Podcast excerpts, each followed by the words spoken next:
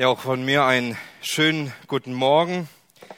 Auch besonders an die Täuflinge. Schön euch hier zu sehen, nachdem wir durch den Kurs gearbeitet haben, uns viel unterhalten haben über Jesus, über Nachfolge, über das Erlösungswerk, das in ihm liegt. Euch jetzt hier zu sehen, wie ihr selbst vor der sichtbaren und unsichtbaren Welt das bestätigen und bekennen wollt. Nun, und ich vergleiche das immer wieder gerne mit einem Geschenk, ich erlebe das oft bei meinen Kindern. Ein Geschenk auszupacken, ein Geschenk zu erhalten, ist noch etwas ganz anderes, als damit zu spielen. Hier haben wir einige ähm, im Taufbecken erlebt, die ein Geschenk bekommen haben, die etwas erlebt haben und sie freuen sich darüber, dieses Geschenk zu empfangen. Aber jetzt werden sie bald anfangen, damit zu spielen. Sie werden allen anfangen auszukosten, was dahinter steht. Sie werden immer mehr begreifen, was das wirklich für Auswirkungen für ihr Leben hat, was Jesus für sie getan hat. All das wird sich erst entfalten, wenn sie das mehr und mehr erkennen, wenn sie mehr und mehr erleben, wer Jesus für sie ist, wie er sie führt, wie er sie liebt, wie er ihr wirklicher Herr und Heiland ist. Nun, und wir möchten heute genau das auch sehen, wenn wir weiter lesen im Titusbrief. Der Text passt heute sehr gut, als ob es genauso getaktet wäre. Und daher möchte ich diese Verse vorlesen aus Titus Kapitel 3, die ersten acht Verse. Titus 3, Abvers 1. Erinnere sie daran, Obrigkeiten und Gewalten untertan zu sein, Gehorsam zu leisten, zu jedem guten Werk bereit zu sein, niemand zu lästern, nicht streitsüchtig zu sein, milde, alle Sanftmut zu erweisen gegen alle Menschen. Denn einst waren auch wir unverständig, ungehorsam, irregehend, dienten mancherlei Begierden und Vergnügungen, führten unser Leben in Bosheit und Neid, verhasst und einander hassend als aber dann die Güte und Menschenliebe unseres Heiland Gottes erschien. Errettete er uns, nicht aus Werken, die in Gerechtigkeit vollbracht wir getan hatten, sondern nach seiner Barmherzigkeit. Durch die Waschung der Wiedergeburt und die Erneuerung des Heiligen Geistes, den er reichlich über uns ausgegossen hat, durch Jesus Christus, unseren Heiland, damit wir gerechtfertigt durch seine Gnade erben würden nach der Hoffnung des ewigen Lebens. Das Wort ist gewiss.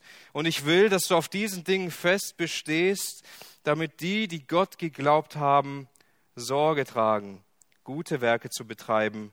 Dies ist gut und nützlich für die Menschen. Soweit der Text, den wir heute vor uns haben. Und der Text, der ist so geschrieben, dass jemand von seiner Position, in der er steht, zurückblickt aus der Sicht eines geretteten Menschen, aus der Sicht eines Menschen, der für Gott leben will. In den letzten Versen ging es genau darum, dass Gottes Gnade Menschenleben verändert. Die Gnade Gottes, darin liegt die Botschaft, die gute Botschaft, die heilbringend ist, dass sie Menschen nicht nur retten kann, nicht nur bewahren kann vor dem Verlorensein, sondern sie auch verändert nicht mehr so zu bleiben, wie man ist, sondern eine Veränderung zu erleben. Und vor zwei Wochen haben wir gehört, dass Jesus Christus selbst sich für uns hingegeben hat, damit wir im Glauben an ihn leben können. das, was wir hier in den ersten zwei Versen sehen, ist, dass Paulus beschreibt, wie die Menschen leben sollen, die bereits an Gott geglaubt haben. Menschen leben sollen, die sich Gott untergeordnet haben, die sich bekehrt haben, die für ihn leben. Und er nennt hier noch zwei Dinge. Das ganze Kapitel 2 ist eigentlich voll davon gewesen. Und hier kommen nochmal zwei Aspekte. Und zwar erstens ein Leben in Gottesfurcht dem Staat gegenüber. Und da knüpft er an den Gedanken von vorher an. Und Paulus er erinnert die Gemeinden auf Kreta und Titus daran, ein Leben zu führen, das genau davon zeugt. Ein Leben zu führen, das von der Gnade Gottes spricht. Die Christen, sie sollen sich der Regierung, den Obrigkeiten, den Gewalten unterordnen. Und sie sollen ihnen folgen, ein ordentliches Leben führen, ein gehorsames Leben führen. Und das war damals wahrscheinlich nicht weniger schwierig als heute. Auch wir haben diese schwierige Aufgabe, als Christen uns dem Staat zu unterordnen. Auch in einer Zeit, in der wohl der Staat den Durchblick verloren hat für das, was wirklich passiert. Indem er vielleicht fragwürdige Entscheidungen trifft, die für uns manchmal nur sehr schwer nachvollziehbar sind.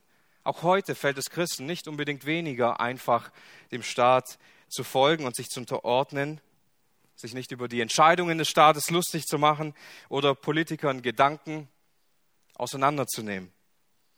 Und Paulus er erinnert hier die Christen genau daran, das heißt, er hatte schon einmal mit ihnen darüber gesprochen, er hat es ihnen schon einmal wichtig gemacht, sagt, lebt ein Leben, das von der Ordnung Gottes geprägt ist, akzeptiert die Regierung, die Gott eingesetzt hat. Es ist Bestandteil unserer eigenen Beziehung zu Gott, Bestandteil eines Lebens in Gottes Furcht, die Führung des Landes zu akzeptieren, die Gott eingesetzt hat, ein Leben in Gehorsam zu führen. Das ist das Erste, das er nennt. Und das Zweite ist, den Menschen gegenüber. Nicht nur dem Staat, sondern noch viel alltäglicher den Menschen, mit denen wir zusammenleben. Die Menschen, die um uns herum sind, wie wir vor ihnen leben. Er sagt hier, niemanden zu lästern, nicht streitsüchtig zu sein, milde, alle Sanftmut zu erweisen gegen alle Menschen. Das hört sich nach einer wahren Herausforderung an, über niemanden schlecht zu reden. Auch wenn er vielleicht Dinge getan hat, die ich nicht gutheißen kann oder die ich nicht in Ordnung finde, nicht vor anderen Menschen schlecht über ihn zu sprechen. Ihn nicht vor anderen Menschen in ein schlechtes Licht zu rücken, selbst wenn er vielleicht scheint, als verdiene er es, haben wir nicht die Aufgabe, so etwas zu tun und auch nicht das Recht. Nicht auf der Arbeit, nicht über den Chef, nicht über die Kollegen, nicht über Geschwister in der Gemeinde, nicht über den Nachbar bei den anderen Nachbarn. Nicht streitsüchtig zu sein, nicht zu streiten. Auch wenn ich vielleicht meine, Recht zu haben, wenn ich meine, Recht, zu, Recht ähm, ausüben zu können, lieber zu leiden, lieber Ungerechtigkeiten zu ertragen, als Hauptsache Recht zu haben und damit Streit zu suchen. Milde zu sein, gutherzig zu sein, auch wenn wir nichts zurückbekommen, auch wenn es wie ins Leere geht, freundlich und zuvorkommend zu sein, auch wenn wir keine Gegenleistung bekommen in der Nachbarschaft, unter Kollegen, unter Menschen, die uns all das nie zurückgeben werden. Und dann allen Menschen gegenüber sanftmütig zu sein. Ein Mann des Sanften, auf Englisch Gentleman, das kann man heute werden, indem man jemandem die Tür aufhält da sehen wir, wie weit wir gesunken sind in unserem Maßstab, was heute ein Mann des Sanftes sein soll. Aber das ist nicht einfach etwas, das Gott von uns fordert oder was Gott von uns will, sondern auch etwas, wozu Gott uns befähigt, etwas, was Gott uns zeigen möchte. Das ist das, dass die Gnade in unserem Leben wirken kann. Ein Problem, dem wir Christen oft gegenüberstehen, ist, wir sehen die Menschen, die ungläubig sind. Wir sehen die Menschen, die Jesus noch nicht kennen. Und irgendwas stört uns an ihnen. Wir sehen ihr Leben an, ihre Lebensweise, ihre Denkweise, ihre Sünden und sagen, gut, dass ich nicht so bin. Gut, dass ich ein schönes Leben führe. Wir lehnen sie ab und sagen, gut so, ich habe es geschafft.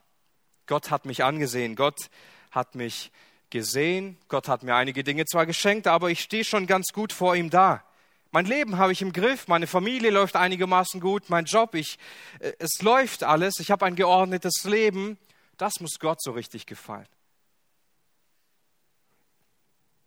Wenn Gott mich ansieht, dann wird er schon zufriedener mit meinem Leben sein, mit meinen Leistungen, als mit denen der anderen naja, und um diesem Gedanken entgegenzuwirken und einen richtigen Blick darauf zu haben, was eigentlich die Errettung ist und wie wir über die Errettung nachdenken sollten als gerettete Menschen, braucht es einen Blick zurück.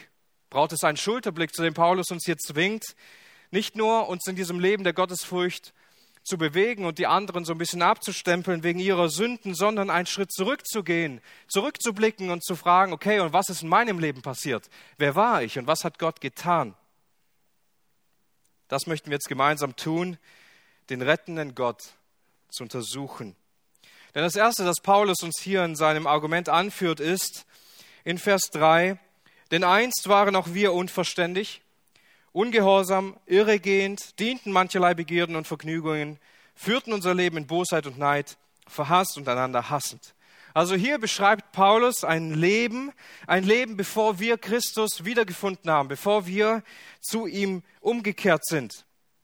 Denn niemand kam als Christ auf diese Welt. Niemand ist einfach so dort hineingeboren in eine Familie und dadurch ewiges Leben zu bekommen. Wir alle sind verdorbene Sünder.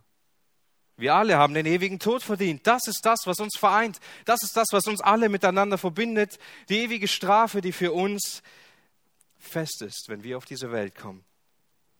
Und hier gibt es gar nicht so viel besser oder so viel schlechter, sondern wir alle sind Sünder, das ist klar. Und Paulus will uns das nahebringen und beschreibt diesen Sünder. Er beschreibt ihn hier in erster Linie als unverständig. Das bedeutet so viel wie, er ist dumm, er hat keine Einsicht, er kann die Dinge nicht sehen, er ist blind, er kann nicht erkennen, was Gott von ihm möchte, weil wir nicht fähig sind zu begreifen, was Gott von uns will, wenn Paulus uns hier als Sünder unverständig. Auf diese Unverständlichkeit folgt der Ungehorsam. Denn mit dieser Einsichtslosigkeit, die wir haben, waren wir Gott ungehorsam. Sind wir nicht die Wege Gottes gegangen. Haben wir nicht getan, was Gott von uns wollte, sondern haben vielmehr nach dem gelebt, was gut für uns ist, was wir meinen. Haben die Schöpfung mehr geehrt als den Schöpfer und haben damit gegen unseren Schöpfer rebelliert. Haben Dingen Ehre gegeben, die Gott nicht mal anblickt. Weil wir in uns eine Gegenwehr haben, weil wir in uns uns gegen Gott wehren. Und dadurch gehen wir in die Irre. Wir gehen in die Irre, wir sind irregehend, weil wir uns völlig verlaufen haben, völlig geirrt, was gut für uns ist, völlig in die falsche Richtung gegangen, nicht dorthin, wo Gott uns etwa haben will, sondern weg von ihm, nämlich unseren eigenen Gedanken nach, unseren eigenen Vorstellungen nach. Ich erinnere mich gut an eine Wanderung, die ich nicht näher erörtern möchte, weil es peinlich werden könnte. Auf jeden Fall haben wir die Karte angesehen und waren uns sicher, wir gehen jetzt in diese Richtung. Und der Verlauf des Weges, der schien eigentlich eindeutig der Karte gespiegelt zu sein. Und wir, wir liefen und liefen und irgendwann ging der Weg zu uns nichts und ganz anders. Und irgendwann dachten wir, komm, wir legen mal die Karte hin und einen Kompass daneben und merken, dass wir die Karte einfach um 90 Grad versetzt angeblickt haben und genau in die entgegengesetzte Richtung gegangen sind. Das beschreibt unser Leben. Wir schauen die Karte an, wir schauen hin, wohin wir gehen wollen, aber wir gebrauchen nicht den Kompass. Wir wissen nicht, was recht ist. Wir wissen nicht, was der wahre Weg ist. Wir wissen nicht, wohin wir eigentlich gehen sollen. Das ist das, was Paulus hier meint. Wir sind irregehend. Und wir dienten mancherlei Begierden und Vergnügungen. Mit dem Wort dienen meint Paulus dasselbe Wort, wie er sich selbst beschreibt, als er sich als Knecht, und wir wissen, es heißt eigentlich ein Sklave Christi beschreibt. Und wir haben uns zum Sklaven einiger Begierden und Vergnügungen gemacht. Unseren eigenen Wünschen, unseren eigenen Träumen, unseren Leidenschaften werden wir zum Sklaven, um diese Dinge zu erfüllen. Unsere eigenen Wünsche stehen dann über allen anderen Dingen und wir gehen diesen Weg, wir lassen uns davon antreiben und meistens hat das zur Folge, dass meine Wünsche, meine Träume, meine Leidenschaften mit denen der anderen zusammenstoßen und ich dann anfangen muss, dafür zu kämpfen. Ich dann anfangen muss, nach diesen Vorstellungen weiter zu leben. Das ist so ähnlich wie wenn wir Boxautos fahren. Das beschreibt eigentlich am besten unsere Denkweise, unser Leben. Wir wollen einfach ans Ziel, wir wollen einfach unseren Spaß haben, wir wollen diese Dinge tun, aber da sind halt auch andere unterwegs. Andere Wünsche, andere Vorstellungen von anderen Menschen. Und wir müssen uns dorthin durchboxen, damit wir die Gewinner letztendlich sind. So denkt jeder Mensch. Und dadurch führten wir unser Leben letztendlich, wie Paulus es beschreibt, in Bosheit und Neid. Auf uns selbst schauen. Egoistisch verdrehen Dinge, die eigentlich gut sind und fördern damit die Bosheit in unserem eigenen Herzen. Das, was wir haben, das, was wir uns wünschen, das halten wir fest. Und anstatt Gutes zu tun und anderen Menschen Gutes zu wünschen, sind wir bereit, über Leichen zu gehen, damit wir am Ende stehen bleiben, damit es uns am Ende gut geht. Wir beneiden sie für das Gute, das sie haben, weil wir es haben wollen. Wir sind bereit, Boshaftigkeit auszuleben, zumindest in Gedanken in unserem Herzen, um gut dazustehen. Das Endresultat ist verhasst und einander hassend. Das ist die letztendliche Folge eines jeden Menschen in seinem alten Leben. Im Herz befindet sich letztendlich Hass, Ablehnung, Bitterkeit, Zorn, seitdem es den Menschen gibt. Heute in unserer Zeit und solange es den Menschen geben wird, wird das eine treffende Beschreibung eines jeden Menschen sein. Egal wie sehr wir Begriffe gebrauchen wie Humanismus und Toleranz und Akzeptanz, sobald jemand in meine Komfortzone eindringt, nein, dann entsteht Hass dann entsteht Kampf. Ich werde gehasst und ich bin bereit zu hassen. Und du kannst es drehen und wenden, wie du willst. Die eine oder die andere Sache wird bei dem einen oder anderen Menschen besonders ausgeprägt sein. Unterschiedlich stark, aber das ist die treffendste Beschreibung eines Menschen. Paulus beschreibt hier nicht im Kern einfach Kreter, nein, sondern er sagt, schaut doch mal zurück. Und er bezieht sich selbst mit ein. Denn einst waren auch wir. Paulus beschreibt sich selbst hier mit diesen Menschen. Das sind wir im Kern, das sind wir in unserem Herzen. Wir sind genau diejenigen, die nicht auf Gott hören wollten, die nicht verstehen wollten, was Gott uns eigentlich sagen will, was seine Botschaft an uns ist. Und infolgedessen haben wir in unserem Ungehorsam gelebt und sind eigene Wege gegangen, die in die Irre gingen. Und wir haben angefangen, nach unserem Herzen zu leben, das zu tun, was wir wollen, unsere Leidenschaften, unsere Lüste. Sind anderen Menschen vielmehr mit Bosheit und Neid entgegengetreten, wenn sie nicht das wollten, was wir wollten, hassten einander im Herzen und wurden gehasst. Und vielleicht sagst du jetzt, netter Versuch, aber nicht mit mir. So wie es da steht, bin ich nicht und war ich nicht. Ich bin gar nicht so übel, ich habe die meisten dieser Dinge gar nicht wirklich getan oder ausgelebt. Aber hör mal gut zu. Du hattest nicht die gleichen Umstände wie andere Menschen. Hättest du die gleichen Umstände wie die anderen, hättest du es genauso getan. Du schaust die Menschen an und sie sind in deinen Augen große Sünder und du fühlst dich gut dabei und sagst, so übel bin ich gar nicht wie diese da. Ich bin ein guter Kerl, aber du täuschst dich. Du hattest einfach nicht die Möglichkeit, einfach nicht die Umstände, das zu tun, was andere getan haben. Hättest du diese Umstände, hättest du genau das Gleiche getan. Dein Eigenlob ist viel eher Selbstbetrug. Im Herzen befinden sich die gleichen Götzen, die gleichen Denkweisen, das gleiche Entferntsein von Gott. Die Sünde in unserem Herzen macht das ganze Herz schmutzig und unrein. Wir können das so vergleichen mit einer schwarzen Wand. Wenn wir kürzlich auf eine schwarze Wand anschauen, dann sieht sie erstmal gar nicht schwarz aus, weil du vorher helle Dinge gesehen hast, farbige Dinge gesehen hast. Je länger du aber diese schwarze Wand ansiehst, je schwärzer wird sie, je dunkler wird sie.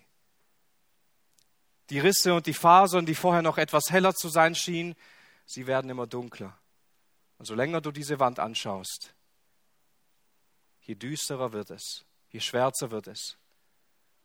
Und was du dann siehst, was du siehst, wenn du diese Wand lange genug angesehen hast, das ist dein Herz. Das ist dein Herz vor Gott, wenn du ihn nicht kennst. So sind wir alle gewesen. Das ist der Zustand des Menschen, der Gott nicht kennt. Hier hört Paulus nicht auf, diesen Gedanken zu fassen, sondern er sagt, ja, aber dann ist etwas passiert. Dann kam die Güte und die Menschenliebe von unserem Heiland Gott und sie erschien. Also hier werden wir nochmal daran erinnert, was Paulus einige Verse vorher klar gemacht hat. Die Gnade Gottes ist erschienen und sie ist heilbringend für alle Menschen. Das ist passiert. Gott begegnet dem Menschen. Gott greift in dem Leben eines Menschen ein und hier wird er genau genannt mit dem Titel unser Heiland Gott der öfter im Titusbrief auftaucht. Ein Gott, der Heil bringt, ein Gott, der Rettung bringt. Gott wird hier nicht in erster Linie als gerecht, souverän, zornig, strafend oder sonst wie beschrieben, sondern er ist der Gott, der Heilung bringt. Er ist der Gott, der Menschen rettet. Er kam, um Menschen zu retten. Das ist das, was Gott tun möchte. Das ist das, was ein Herzensanliegen ist. Er möchte Menschen retten. Und wir haben es gesehen in Kapitel 2, Vers 11. Wen will er retten? Diese Gnade ist heilbringend für alle Menschen. Jeder Mensch, der in Sünde steckt, jeder Mensch, der nur für sich selbst lebt, der verhasst wird, einander hasst, diese Menschen, die Gott nicht kennen, Gott nicht suchen, Gott nicht lieben, er kam genau zu diesen Menschen, die ihn so sehr brauchen, ihn aber nicht wollten.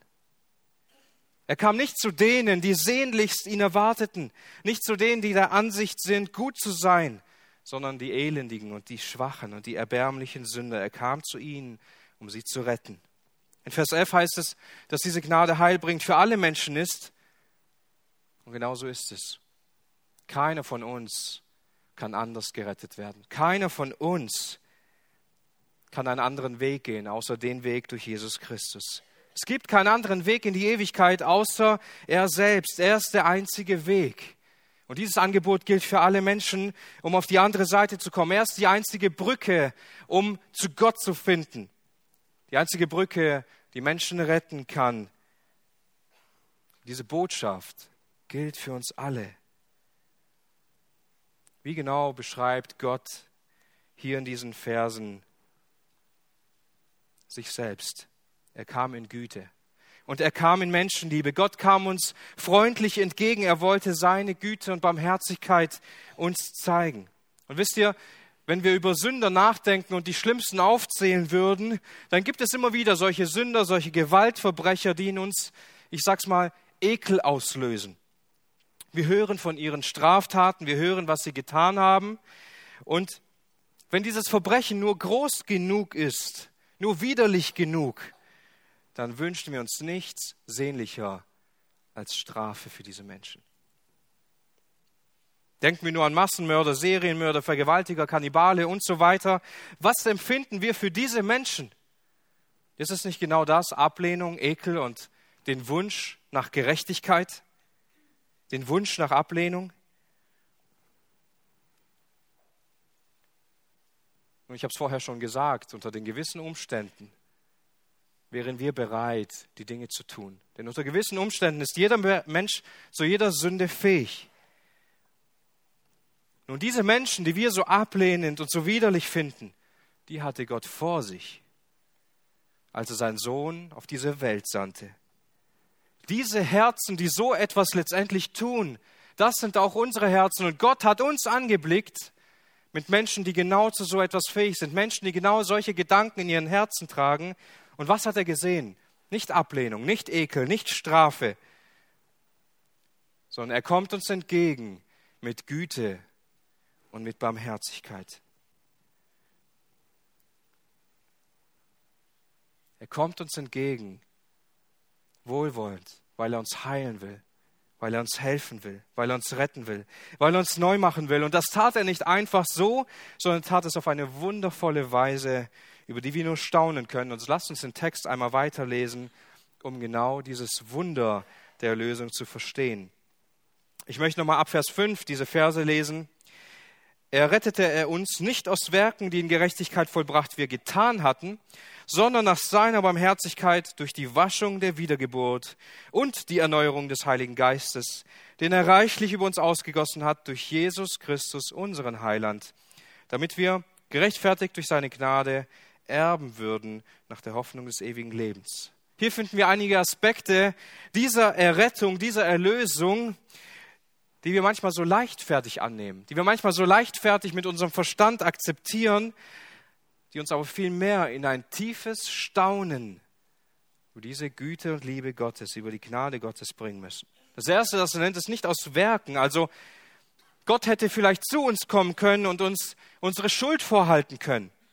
Und er hätte uns vielleicht ein Angebot machen können von Pflichten und Leistungen, die wir erfüllen müssen. Und wenn wir die alle erfüllt haben und wenn alle zu erledigenden Aufgaben erfüllt sind, dann kann er uns annehmen.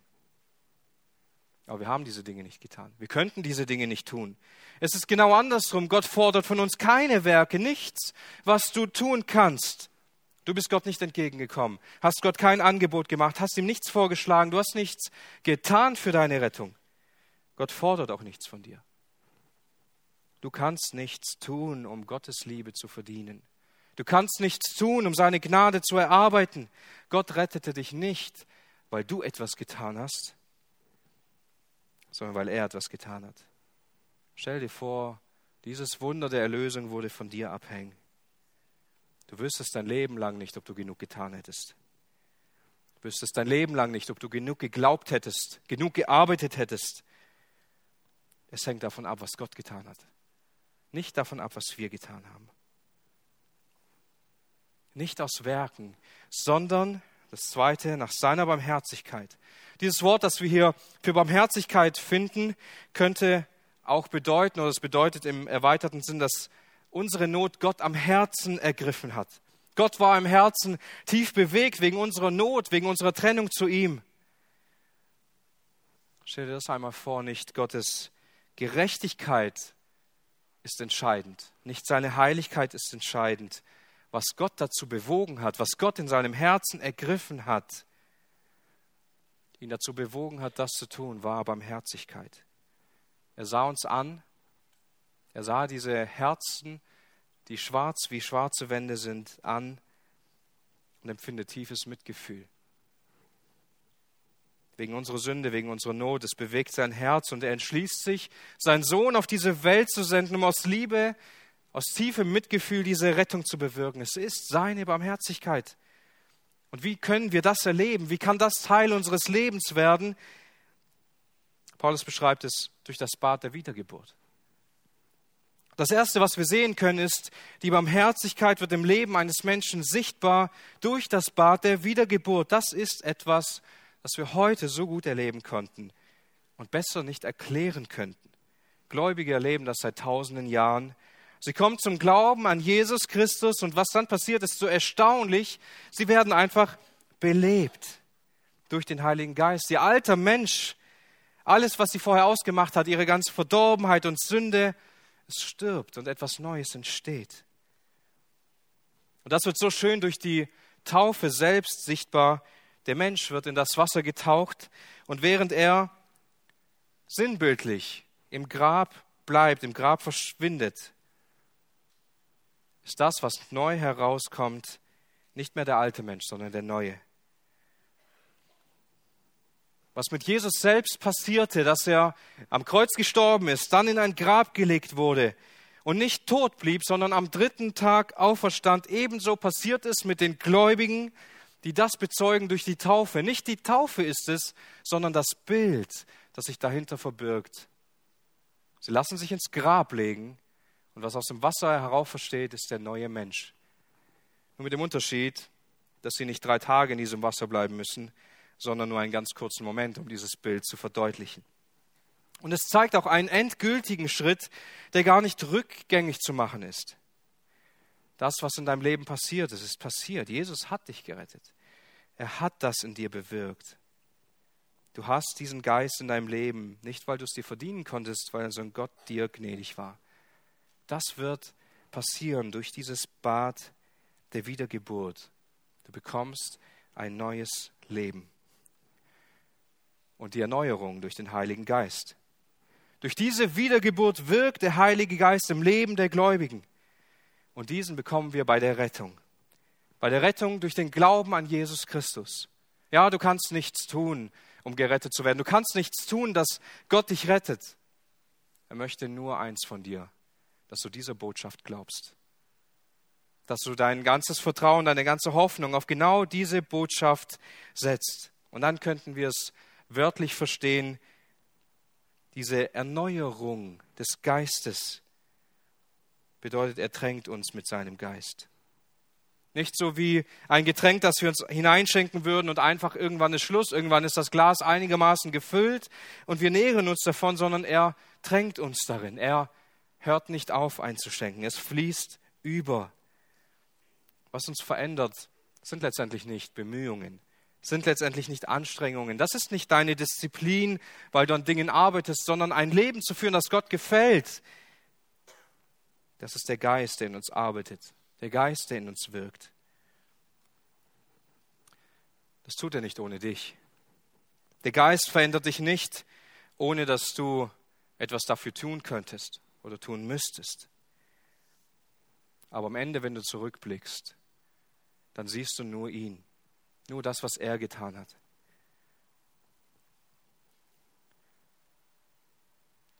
wenn diese Gnade Gottes unser Leben erreicht, wenn der Heilige Geist in unserem Leben anfängt zu wirken, können wir nicht so bleiben, wie wir waren. Wir werden verändert, wir werden herausgefordert. Und wie schüttet er diesen Geist reichlich aus? Durch unseren Herrn, unseren Heiland, durch Jesus Christus. In ihm erleben wir Fülle, in ihm erleben wir Veränderung.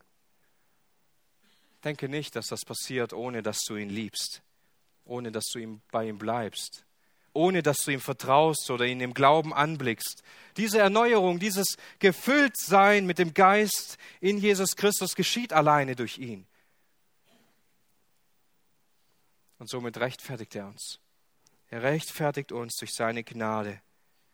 Wir waren vor Gericht angeklagt mit unserem verdorbenen Herzen und Gott sagt nicht einfach, okay, okay, vergessen wir das alles einfach. Tun wir einfach so, als wäre das nicht passiert, du bist frei. Du bekommst einfach ewiges Leben. Das kann Gott nicht tun. Er kann es nicht tun. Er ist gerecht. Du musst dafür bezahlen. Du musst dafür sterben. Er kann deine Sünde nicht wegreden. Er kann sie sich nicht wegdenken oder sie wegzaubern. Das kann Gott nicht tun. Deine Schuld, deine Rebellion ist alle Zeit vor ihm. Er kann nur eines tun. Er kann dir deine Sünde vergeben. Er kann dir deine Sünde vergeben, weil Jesus dafür bezahlt hat, weil Jesus deine Sünde auf sich genommen hat und dafür gestorben ist. Er nahm die Sünden, die du getan hattest, und nahm sie auf sich, obwohl er sie nicht getan hatte. Und wenn du gerettet bist, dann bedeutet das auch gleichzeitig, dass Gott jetzt in dir Gerechtigkeit sieht. Nicht, weil du so lebst, sondern wenn er dich ansieht, dann sieht er seinen Sohn in dir. Keiner kann dir was anhaben. Keiner kann dich anklagen. Wenn Gott dich ansieht, sieht er seinen eigenen Sohn in dir, der an deiner Stelle bezahlt hat. Und deshalb kannst du als gerecht angesprochen sein. Nicht, weil Gott über deine Sünde hinwegsieht, sondern weil sie bereinigt ist. Weil er selbst für diese Sünde bezahlt hat. Diese Rechtsprechung ist nochmal etwas Besonderes. Aber Gott geht noch weiter. Er geht noch einen Schritt weiter, denn Gott begnadigt uns nicht einfach so, sondern er geht anschließend hin und nimmt uns auf in seine Familie. Wir werden Erben nach der Hoffnung des ewigen Lebens. Er macht uns zu seinen Erben, zu Erben der Hoffnung des ewigen Lebens. Und wir kennen die Erbschaft in der Regel so, dass die Erben dann etwas bekommen, wenn die zu beerbende Person gestorben ist. Aber Gottes Erbe ist anders. In dem Moment, in dem wir seine Kinder werden, sind wir auch seine Erben. Und wenn wir jetzt noch nicht alles haben, was Gott uns geben wird, wenn wir dann eines Tages bei ihm sein werden, wir sind jetzt schon diese Erben der Hoffnung auf ewiges Leben. Wir bekommen dieses Erbe, wir bekommen diesen Anteil von ihm, wenn wir dann bei ihm sind. Aber er hat es uns jetzt schon versprochen. Er hat es uns jetzt schon verheißen. Gott verspricht uns diese Dinge und er macht uns nicht nur frei von dieser Strafe, sondern er führt uns auch in die tiefste Beziehung zu ihm, die wir überhaupt haben können. Er will uns Vater sein und wir dürfen ihm Kind sein. Diese Botschaft ist so herrlich. Diese Botschaft ist so schön. Je mehr wir dort hineinschauen, in diese Botschaft, wird es für uns unerklärlich, wie gut Gott ist. Unerklärlich, wie schön Gott ist, was er tut, was er bereit war zu tun, um uns all das zu geben. Das ist das, was diejenigen, die heute sich haben taufen lassen, erleben und bestätigen und immer mehr auspacken dürfen und erfahren dürfen, wie gut Gott auch weiter in ihrem Leben wirken will. Aber der Text, der gibt uns auch eine Herausforderung mit. Denn der Text schließt und bildet eine Brücke zu dem nächsten Text und daher möchte ich den Vers nur noch einmal erwähnen. Das Wort ist gewiss und ich will, dass du auf diesen Dingen fest bestehst, damit die, die Gott geglaubt haben, Sorge tragen, gute Werke zu betreiben. Dies ist gut und nützlich für die Menschen. Dieses Evangelium, wir verkündigen es. Wir wollen es groß machen. Wir wollen es herrlich darstellen, weil es so ist. Und diejenigen, die daran geglaubt haben, die Menschen, die zu Jesus Christus gefunden haben, sie werden dazu ermutigt, genau danach zu leben, gute Werke zu tun. Gute Werke. Das ist das, was dem wahren Glauben folgt. Das ist das, wozu Gott uns befähigt. wenn wir erst über ihn staunen, über seine Rettung, was er tut, wollen wir voll und ganz zu seiner Ehre leben. Die Kosten der Nachfolge zu bezahlen und ein Leben zu führen, das ihn ehrt und ihn verherrlicht. Deshalb lasst uns umso mehr über dieses Evangelium, über diese Botschaft staunen, damit wir auch umso mehr danach leben können. Amen.